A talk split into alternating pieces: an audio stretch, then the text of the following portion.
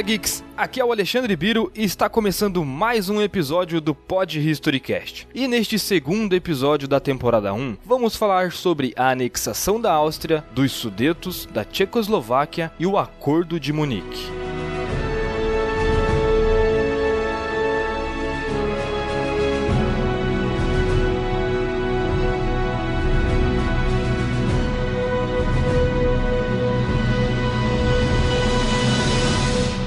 Fim da República de Weimar, o Führer alemão Adolf Hitler declara que o Terceiro Reich está se iniciando. Em pouco tempo, ele dá um salto no crescimento econômico do país, diminui o desemprego a níveis baixíssimos, criando vagas na indústria e finalmente abrindo o alistamento militar. O rearmamento alemão foi financiado por diversos industriais alemães, grupos financeiros e principalmente pelas grandes fortunas de judeus que estavam sendo deportados ou presos. Com a reestruturação das contas externas, a Alemanha conseguiu realizar uma série de acordos bilaterais para obter matéria-prima e recursos essenciais para a economia e produção de armamentos. Em 14 de abril de 1935, ocorreu a Conferência de Estressa, onde os governos do Reino Unido, França e Itália se uniram para debater sobre as manifestações de Adolf Hitler com relação ao rearmamento da Alemanha. O Führer nazista queria ampliar seu exército a 36 divisões, cerca de 400 mil soldados, quase quatro vezes a mais que o limite imposto pelo Tratado de Versalhes. Na declaração final da conferência, os representantes dos três países se comprometeram a impedir o rearmamento alemão. Porém, pouco tempo depois, a França assinou um pacto franco-soviético sem consultar seus aliados. O Reino Unido firmou um acordo naval com a Alemanha e a Itália aliou-se aos nazistas, criando assim o eixo Roma-Berlim.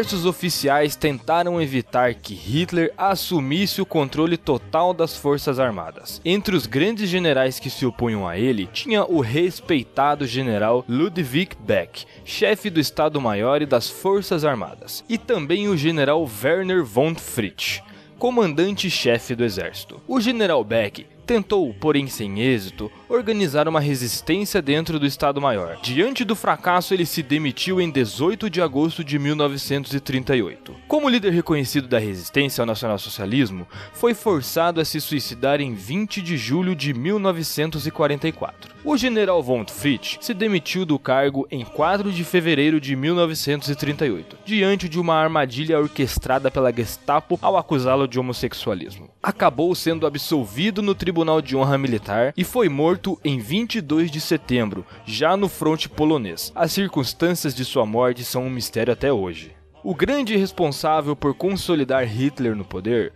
foi o general Werner von Blomberg. Como ministro de guerra, ele garantiu que Hitler fosse o sucessor de Paul von Hindenburg. Em 4 de fevereiro de 1938, Hitler nomeia Joachim von Ribbentrop como ministro do exterior. No mesmo período, Hitler planejava o golpe mais ousado de sua carreira, o Anschluss, que seria a unificação da Alemanha com o seu país natal.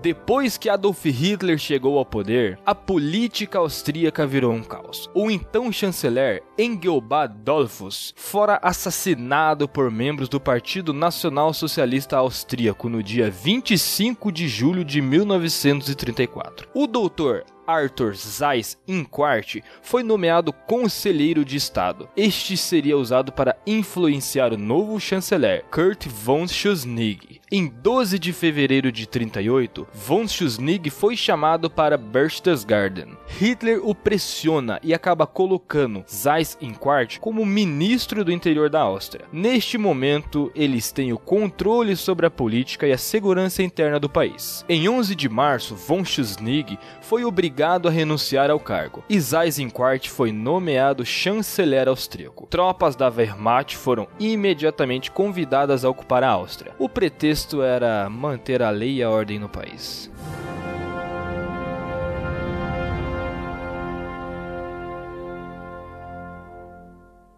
Em 13 de março de 1938, ocorre o plebiscito que unificaria os dois países. A cédula de votação continha a seguinte descrição: Tu concordas com a reunificação da Áustria com o Império Germânico sobre a influência do Führer Adolf Hitler? Os nacionais socialistas obtêm a incrível aprovação de 99,59%. No mesmo dia, Adolf Hitler fez o anúncio do Anschluss. Este é o momento de maior orgulho da minha vida, disse ele. Ainda em março, Hitler fez uma viagem por toda a Alemanha. O povo comemorava a união dos dois países. A mensagem da propaganda dizia: Ein Volk, ein Reich, ein Führer. Um povo, uma nação, um líder. Em 3 de abril, Hitler faz a primeira viagem para Viena. Toda a capital o recebe com aplausos e muita euforia.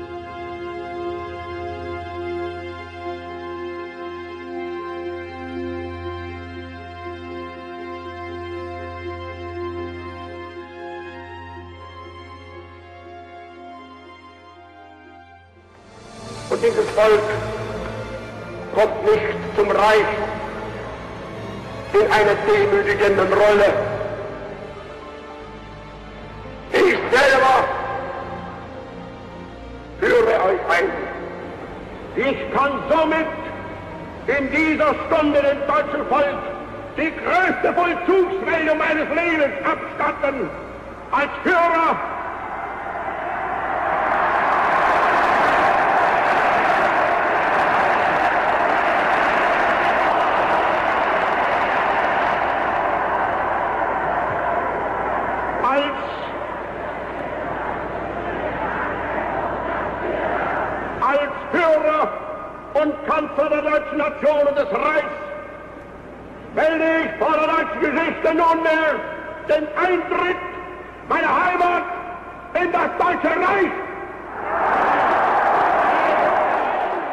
O Anschluss foi recebido pelo povo judeu com muita tristeza. Em pouco tempo, a Gestapo estaria identificando todos os judeus, o qual eram submetidos às mesmas restrições dos que estavam na Alemanha.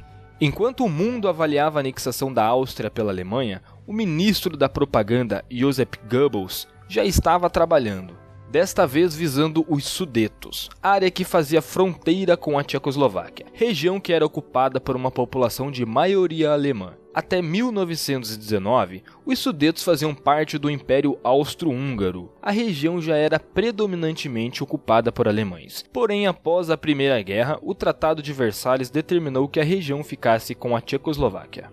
A propaganda de Goebbels foi uma das grandes vitórias dos nazistas. A mesma tinha como foco atacar o governo tcheco, acusando-o de opressão e tratamento desumano para com a população daquela região. Em 12 de setembro é realizado no Congresso de Nuremberg o Dia do Partido da Grande Alemanha. Hitler discursa para milhares de pessoas. Ele faz ataques agressivos contra o presidente tcheco, Eduard Benet, chamando-o de mentiroso e acusando seu governo. Um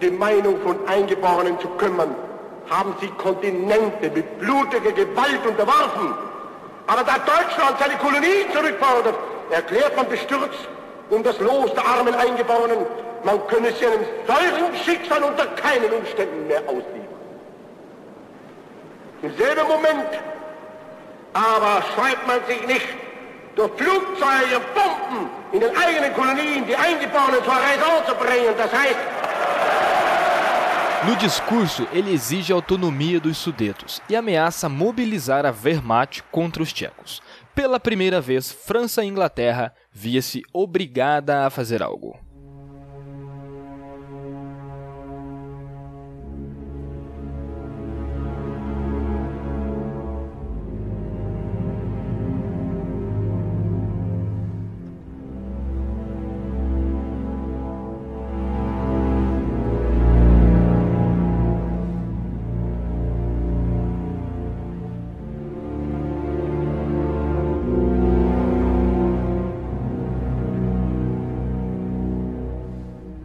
Em 15 de setembro, o primeiro-ministro do Reino Unido, Neville Chamberlain, viajou para a Alemanha. O encontro com Hitler aconteceu em Obersalzberg, popularmente conhecida como Ninho da Águia, que servia de residência e quartel-general do Führer. O encontro tinha por objetivo um acordo para que Hitler não atacasse a Tchecoslováquia. Ele oferece os Sudetos em troca da paz. Edouard Daladier, que era o premier francês, concorda com a proposta. Para surpresa de todos, Hitler apresenta mais exigências. Ele quer os Sudetos e todo o material militar que se encontra ali. O engraçado de tudo isso é que nenhum governante tcheco estava presente na reunião. Logo após a reunião com Chamberlain, é realizada a Conferência de Munique, no dia 29 de setembro. Hitler, Mussolini, Chamberlain e Daladier trabalham nos detalhes da rendição dos Sudetos. A conferência durou mais de 13 horas e então houve o acordo final.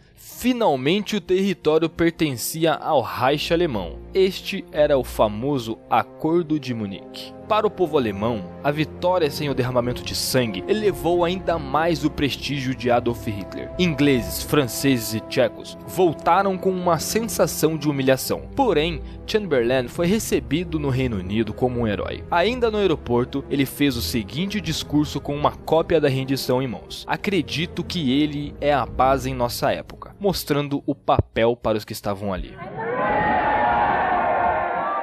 This morning, I had another talk with the German Chancellor, Herr Hitler.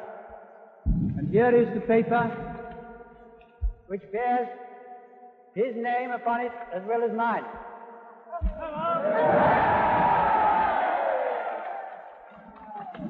Some of you perhaps have already heard what it contains, I would just like to read it to you. We, the German Führer and Chancellor, and the British Prime Minister have had a further meeting today and are agreed in recognizing that the question of Anglo-German relations is of the first importance for the two countries and for Europe. We regard the agreement signed last night and the Anglo-German naval agreement as symbolic of the desire of our two peoples never to go to war with one another again.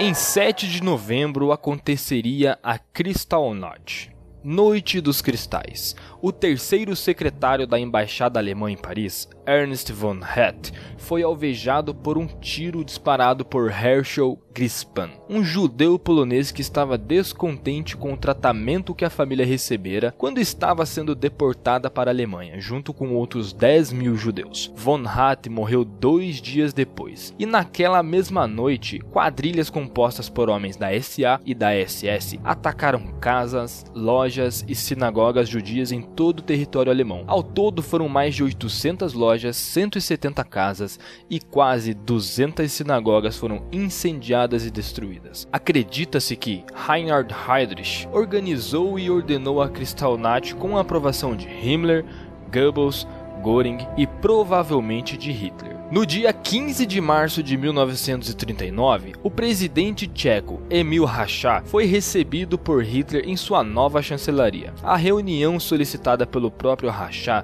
tinha como objetivo pedir para que Hitler não invadisse seu país. Hitler, Ribbentrop e Göring atacaram de forma tão agressiva verbalmente que Rachá quase teve um ataque cardíaco, tendo que ser reanimado pelo médico da chancelaria. Após Rachá voltar a si, ele assinou o documento no qual dava permissão para que a Alemanha ocupasse a Boêmia e a Morávia. Mais uma vez, a Alemanha se apossou de todo o território, equipamentos, armas e tudo que desse para aproveitar. Pela primeira vez, Hitler violava o Acordo de Munique. E mais uma vez ele já tinha seus olhos para outros locais que consideravam importantes. Chegou a vez da Lituânia entrar na lista do Führer. Apenas cinco dias após invadir a Tchecoslováquia, Hitler fez mais uma importante aquisição. Dessa vez era o porto báltico de Klaipeda, que segundo ele tinha uma grande população alemã. O Tratado de Versalhes retirou essa região da Alemanha, que passou a ser território lituânico. Quando Ribbentrop apresentou o ultimato ao então ministro das Relações Exteriores da Lituânia, Iusas Urbizes, não houve resistência alguma. Ainda em março de 39, os nazistas lançaram uma grande ofensiva política e de propaganda contra a Polônia. O corredor polonês, que foi criado também pelo Tratado de Versalhes, separou a Alemanha de Danzig. Hitler exigiu que a Polônia cedesse uma parte do território para que o Reich alemão ficasse unido. A Polônia se recusou. Em algumas semanas, Ribbentrop viajaria para Moscou para assinar o pacto Molotov-Ribbentrop.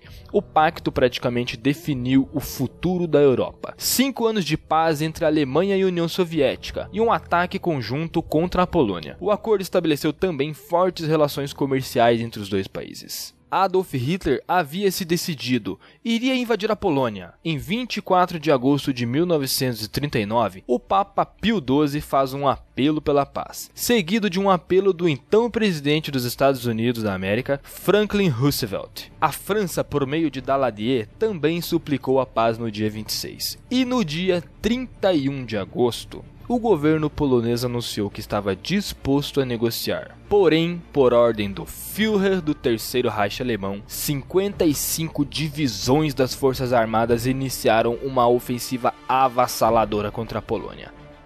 Estava iniciada a Segunda Guerra Mundial.